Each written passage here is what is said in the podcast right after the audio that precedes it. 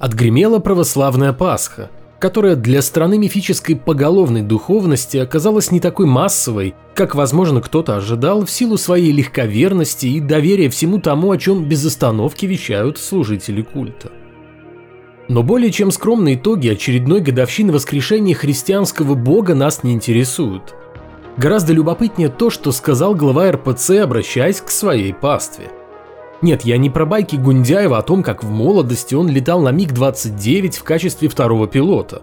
Хотя именно об этом он и рассказывал в пасхальные дни, заверив, что выполнил тогда все фигуры высшего пилотажа. Как бы через год или два мы не услышали от Владимира Михайловича о том, как он героически покорял космос на борту МКС.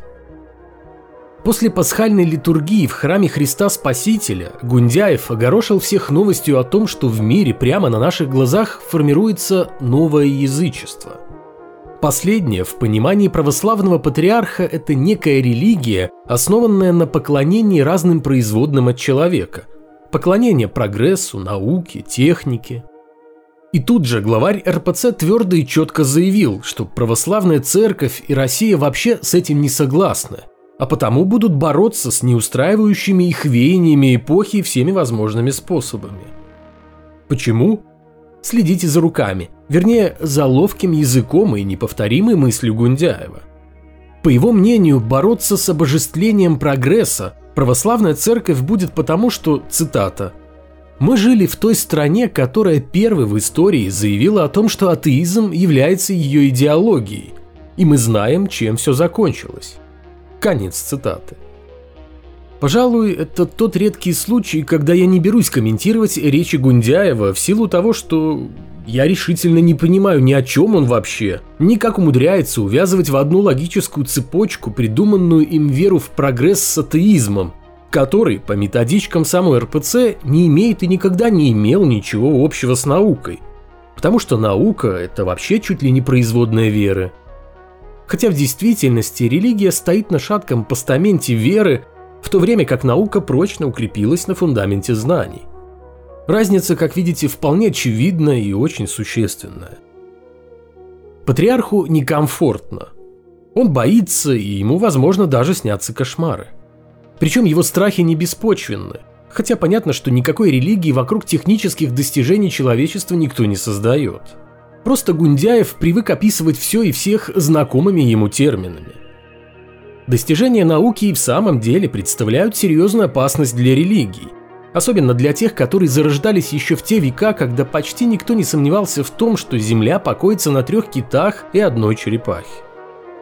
Может быть, Владимир Михайлович прочитал свежие новости об успехах в области разработки искусственного интеллекта и понял, что роботы не только наступают на пятки всему человечеству, но само их существование – это ироничная насмешка над морально устаревшими постулатами, которыми служителям культа с каждым годом становится все сложнее окучивать людей и убеждать их нести копеечку тем, кто не имеет никакого отношения к Богу, даже если допустить его существование. Самой страшной вещью для всех, кто хочет и дальше безбедно существовать за счет запуганных посмертной неизвестностью людей, было и остается до сих пор дерево познания. На минувшей неделе с космодрома в Техасе в тестовом режиме был запущен многоразовый космический корабль Starship компании SpaceX. Спустя три минуты полета ракета была взорвана из-за возникших проблем с двигателем. Но несмотря на неудачу, запуск Starship все равно событие поистине грандиозное как по масштабу, так и по значению. Разумеется, речь не идет о том, что кто-то полетит в космос и не увидит там Бога. Дело в самом факте того, что наука не только раз за разом не оставляет вере ни малейшего шанса актуализироваться в реальном мире, но и постоянно бросает вызов воображаемому Богу, все больше и чаще вторгаясь в те области, которые, по мнению верующих, являются вотчиной придуманного ими Творца. С каждым годом сфера ответственности Всевышнего сокращается благодаря в том числе техническому прогрессу – поклонение которому приходит в голову разве что только патриарху Кириллу, мыслящему примитивными религиозными категориями. Остальные адекватные люди прекрасно понимают, что создать из науки религию не получится. Да это и не нужно, так как эти самые адекватные люди знают и то, что еще одна религия никому не нужна. Старые, до сих пор, но уже с большим трудом держащиеся на плаву и без того доставили человечеству немало проблем. Ну а то, что патриарх сотоварищи намерен бороться с тем, существование чего сам и выдумал, то это в первую очередь проблема самого Гундяева. Тем более, что ему не привыкать верить в то, чего нет. Одним объектом веры больше, одним меньше. Какая разница? Когда в 1992 году католическая церковь реабилитировала Галилея, папа Иоанн Павел II сказал следующее. Ошибка теологов того времени, настаивавших на центральности Земли, заключалась во мнении, что наше понимание устройства физического мира каким-то образом зависит от буквального толкования священного писания. То есть глава церкви официально признал, что далеко не все места в Библии следует понимать буквально – но что тогда в священном тексте от Бога, а что от людей? Одна единственная ошибка в Библии, она там далеко не одна, полностью перечеркивает утверждение о ее боговдохновенности.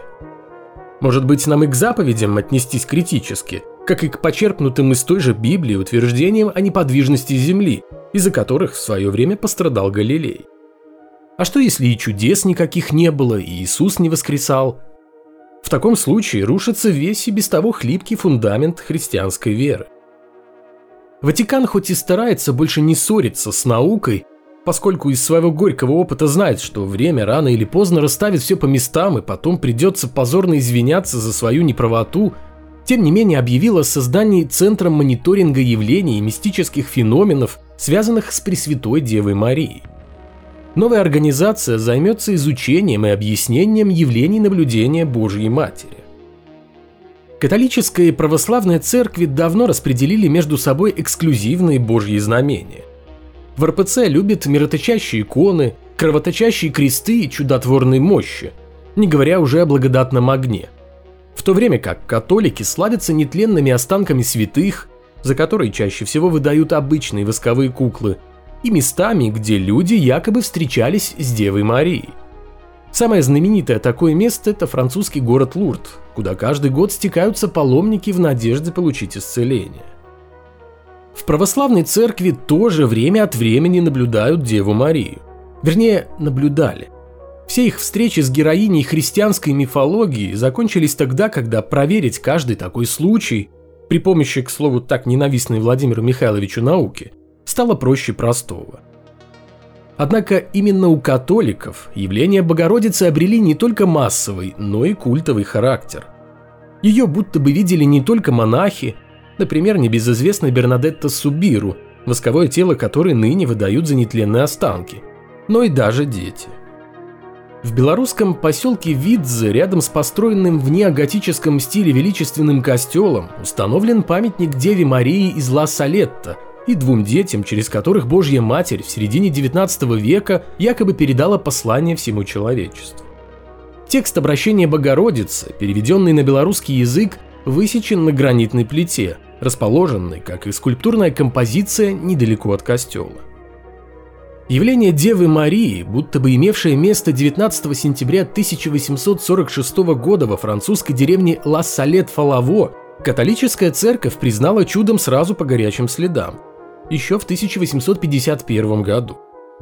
В Ватикане изучили все свидетельства и обстоятельства общения 11-летнего Максимина Жиро и 14-летней Мелани Кальвы с Божьей Матерью и пришли к выводу, что явления Девы Марии, а также последовавшие после него многочисленные исцеления были подлинными.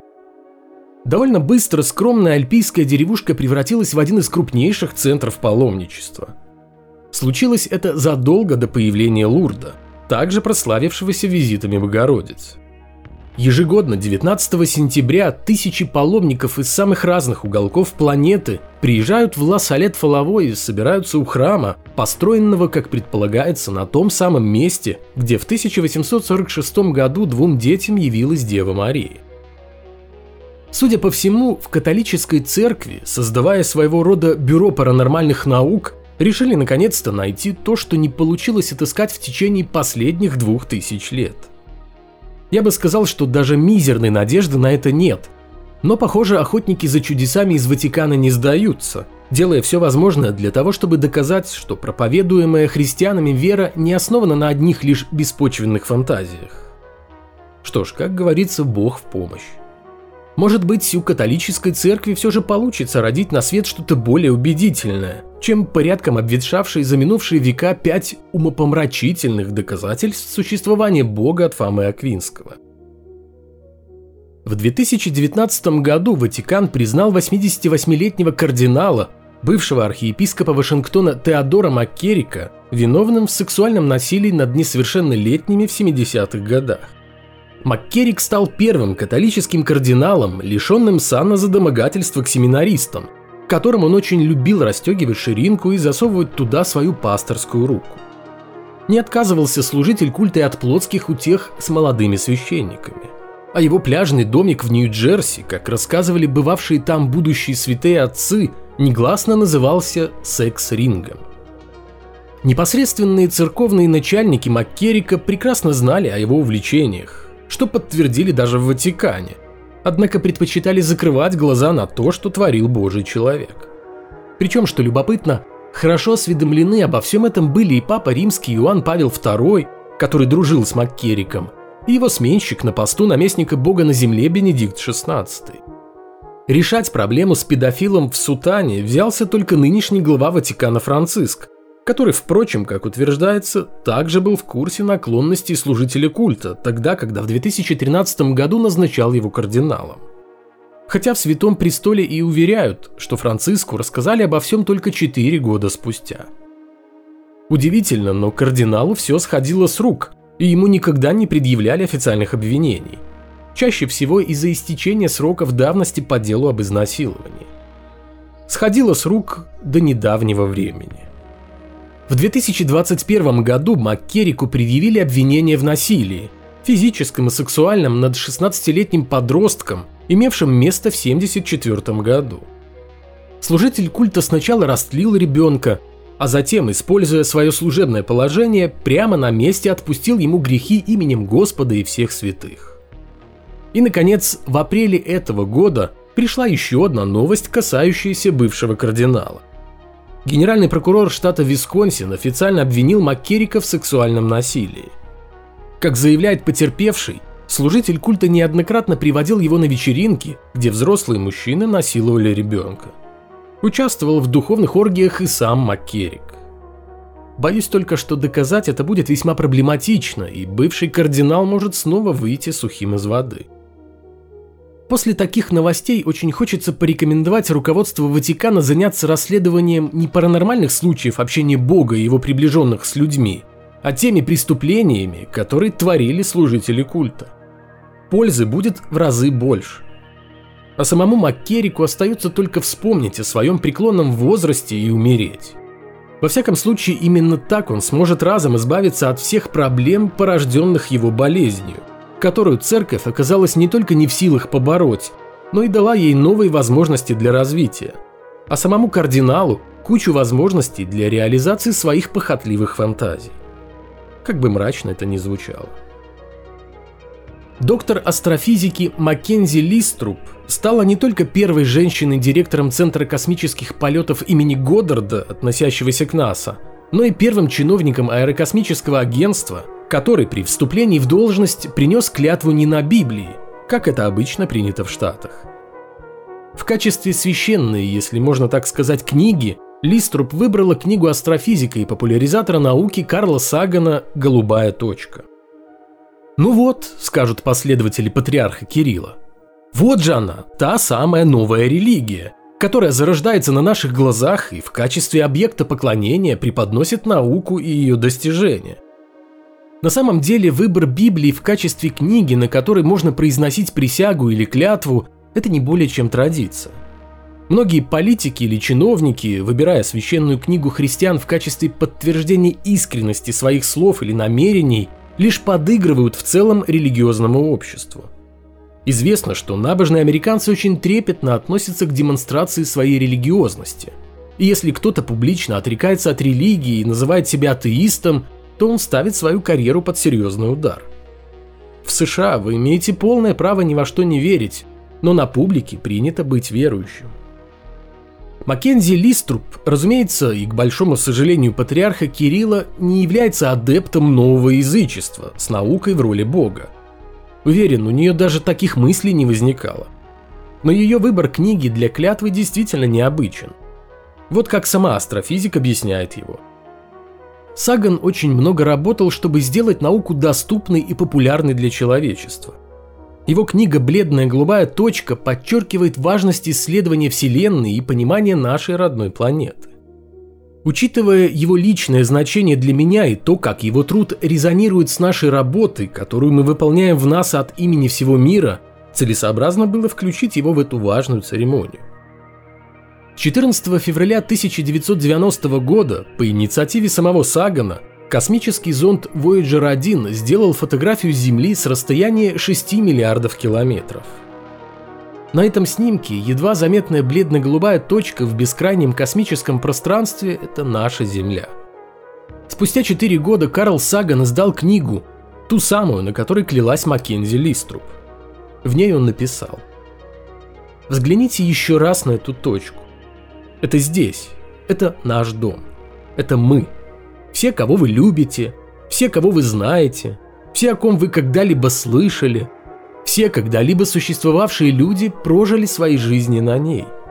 Множество наших наслаждений, страданий, тысячи самоуверенных религий, идеологий, экономических доктрин, каждый охотник и собиратель, каждый герой и трус, каждый созидатель и разрушитель цивилизаций, каждый король и крестьянин, каждая влюбленная пара, Каждая мать и каждый отец, каждый способный ребенок, изобретатель и путешественник, каждый преподаватель этики, каждый лживый политик, каждая суперзвезда, каждый величайший лидер, каждый святой и грешник в истории нашего вида жили здесь, на соринке, подвешенной в солнечном луче.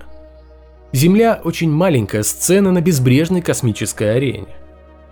Подумайте о реках крови, пролитых всеми этими генералами и императорами – чтобы в лучах славы и триумфа они могли стать кратковременными хозяевами части песчинки. Подумайте о бесконечных жестокостях, совершаемых обитателями одного уголка этой точки над едва отличимыми обитателями другого уголка. О том, как часто между ними разногласия, о том, как жаждут они убивать друг друга, о том, как горяча их ненависть. Эта голубая точка – вызов нашему позерству, нашей мнимой собственной важности, иллюзии, что мы занимаем некое привилегированное положение во Вселенной. Наша планета – одинокое пятнышко в великой всеобъемлющей космической тьме. Удивительно, как один единственный снимок в пух и прах разбивает все библейское величие человечества и словно холодный душ отрезвляет и ставит на место зазнавшихся обитателей планеты, которая не является не то что центром мироздания, но и занимает более чем скромное, заурядное место в пределах не менее скромной и заурядной Солнечной системы.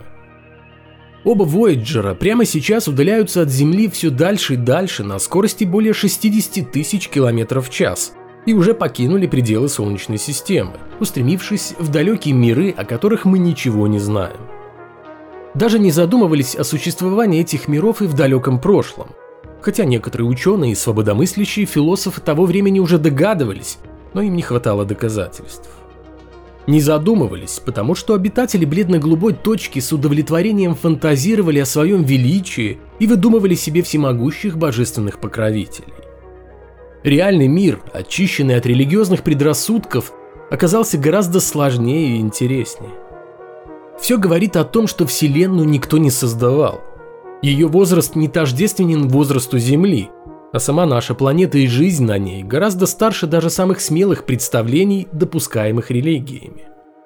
В конце концов, если данные науки противоречат религиозным догмам, тем хуже для религиозных догм. Карл Саган продолжает – еще раз вглядитесь в бледно-голубое пятнышко и попробуйте убедить себя, что Бог создал целую вселенную ради одного из примерно 10 миллионов видов, населяющих эту пылинку. Затем сделайте еще один шаг. Вообразите, что все было сотворено лишь для части представителей этого вида, объединенных по половому, этническому или религиозному признаку. Если это не кажется вам крайне маловероятным, выберите на фото другую точку – Представьте себе, что она населена какой-то другой формой разумной жизни. эти существа тоже поклоняются Богу, который создал все вокруг только ради них. Можете ли вы серьезно воспринимать подобное? В 2020 году была сделана новая версия фотографии «Бледно-голубая точка», которую назвали «Возвращение к бледно-голубой точке». К сожалению, наше положение за те 30 лет, которые разделяют оба снимка, почти не изменилось. За это время разве что увеличилось количество самоуверенных религиозных учений и их адептов, все еще ищущих подтверждение своей веры, которая вообще-то и не нуждается в доказательствах, потому что она вера.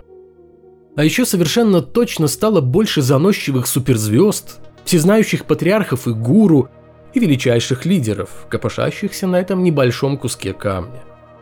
Лидеров, суперзвезд, патриархов и гуру, чьи жизни и амбиции абсолютное ничто в сравнении с масштабами Солнечной системы, нашей галактики, миллиардов других галактик и тем более Вселенной, которая, в свою очередь, может быть частью гигантского космоса, где существует миллиард миллиардов таких вселенных, как наша, но с совершенно иными законами.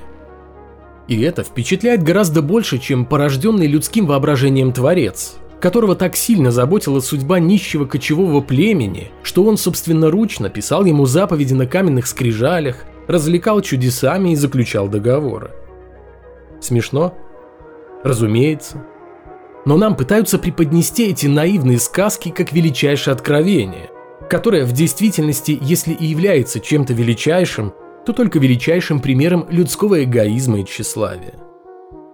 Осознание величия Вселенной вгоняет верующих в ужас. Именно этого и боится православный патриарх, выдавая свой страх байками про религию технического прогресса.